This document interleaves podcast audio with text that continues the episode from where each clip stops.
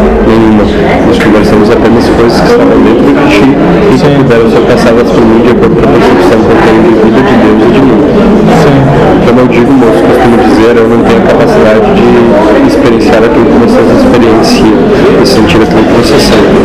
Porém, eu tenho capacidade de talvez tentar consertar a vocês o caminho que vocês podem sentir dentro daquilo que vocês sentem, vocês veem aquilo que faz sentido ou não. Aquilo que faz sentido vocês aproveitam, o que não faz sentido vocês descartam. Eu não tenho capacidade de sentir aquilo que vocês sentem porque eu não estou mais nessa fase, não preciso mais disso. Eu entendi que isso não é necessário. E isso há muito e muito tempo. O meu espírito não precisou ser submetido a nenhum tipo de prova, porque desde o início eu entendi que provas não são necessárias. E o meu espírito se fez única e simplesmente feito. Feito ou feito. Esse papel aqui. Pode ser Meu espírito foi totalmente dentro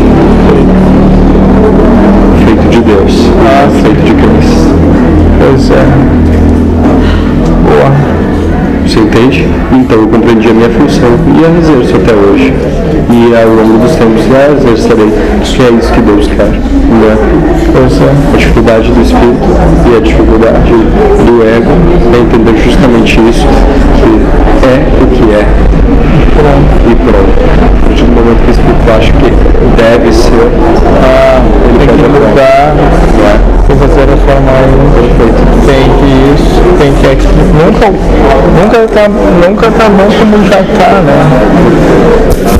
Porque tem as questões de espíritos assumir papéis que a humanidade julga e serem espíritos de alto escalão, vamos dizer assim, ou de desapego, de servir a Deus. Cada um cumprir a sua função. Então, é tudo crença, né?